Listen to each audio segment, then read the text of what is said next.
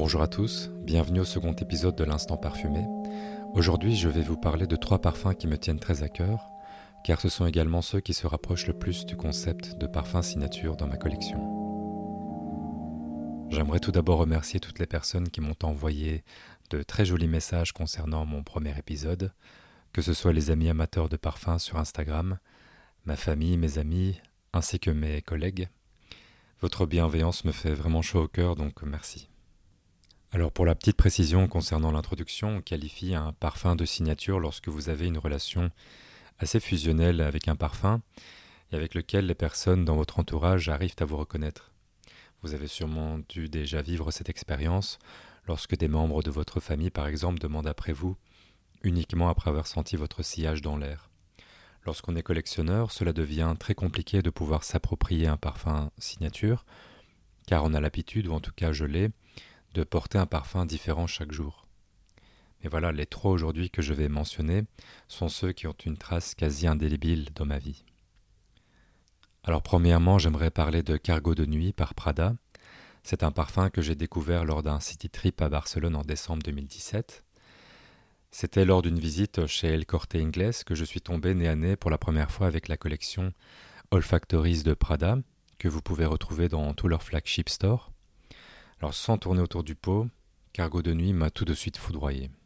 Je le décrirais comme étant un parfum boisé et propre et avec sa base très importante de coumarine qui provient de la fève tonka, avec une facette musquée qui lui rend aussi un côté diaphane, aérien, mais avec une intensité tout de même qui fait que le parfum ne passe jamais inaperçu. Alors pour éviter les regrets, j'ai l'habitude de ne jamais acheter un parfum le jour de la première expérience, j'ai donc demandé un échantillon pour pouvoir le tester à mon aise pendant un jour. Vous auriez dû me voir durant ces 24 heures. Je n'ai quasiment pas dormi de la nuit, j'étais enivré par ce parfum, je n'arrivais pas à détacher mon nez de mon poignet, et je n'avais qu'une envie que ce fichu Corte Inglés ouvre. Je priais le bon Dieu pour qu'il n'y ait aucun problème de stock, car, oui, il me le fallait. Quatre ans après aujourd'hui, je l'utilise toujours autant, c'est d'ailleurs l'un des seuls parfums pour lequel j'ai dû constituer un stock, car l'idée de ne plus l'avoir est inconcevable. Alors deuxième parfum dans cette liste, c'est mon parfum brisqueur, ou en tout cas celui qui me l'a brisé. C'est Fatih Sultan Mehmet de la maison australienne Fort Manley. Alors pourquoi brisqueur? Car j'ai dû finir par admettre que la version du parfum que j'ai dans ma collection n'existera plus jamais. En effet, Fort Manley est reconnu pour utiliser des matières premières très rares, et il le cite également sur leur site, que des variations liées aux récoltes d'une année à une autre peuvent subvenir. Alors pour faire une analogie, c'est tout comme le phénomène de crue dans les vins. Certains sont plus prisés que d'autres, mais là pour le coup, étant donné que c'est une petite maison, ils n'ont pas réussi à reproduire le cru de 2019, qui a en fait bouleversé mes sens. Je le dis souvent dans mon entourage, si je ne devais garder qu'un seul parfum, ce serait celui-ci. Il ne me reste plus que 5 ml de cette version que je ne toucherai probablement plus.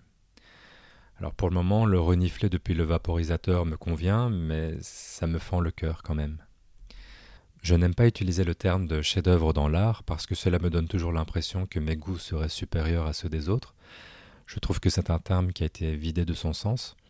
Mais là, si je devais utiliser mon joker pour occulter mon aversion pour ce terme pendant un instant, je l'utiliserais volontiers pour Fatih Sultan Mehmet. Alors le troisième parfum de la journée, c'est Sandalo par Parma. Parma est probablement la maison qui a la plus grande présence dans ma collection. Je trouve que c'est l'élégance italienne et les belles matières à l'état pur. Et pourtant, Sandalo n'était pas tout de suite mon préféré. Je m'étais d'abord dirigé vers Leder, et puis ensuite vers Oud, car les notes corsées, fumées, aromatiques de ces deux parfums me paraissaient plus intéressantes. Cela dit, à chaque fois que j'allais rendre visite à la boutique qui vendait Sandalo, je me retrouvais à tester encore et encore ce parfum euh, sur la mouillette. C'est en fait sa simplicité qui avait créé une barrière en moi, car j'étais dans une période où je recherchais la complexité dans la parfumerie. Et donc, être attiré par une fougère aromatique qui est composée de lavande, de cardamome, de fève tonka, ainsi qu'un bois de santal qui n'a heureusement pour moi aucune facette lactée, n'était à l'époque pas la composition la plus excitante. Cela dit, avec le temps, lorsqu'on a traversé l'océan de la complexité en parfumerie, on a parfois envie d'un peu de calme. On a envie de se reposer sur une île pour apprécier la simplicité en fait.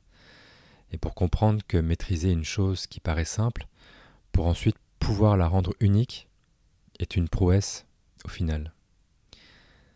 Voilà, nous sommes arrivés à la fin de ce second épisode.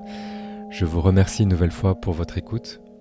J'espère que ces parfums vous auront intrigué et que je vous aurai donné l'envie de les sentir. Portez-vous bien et passez une belle journée parfumée. À la semaine prochaine.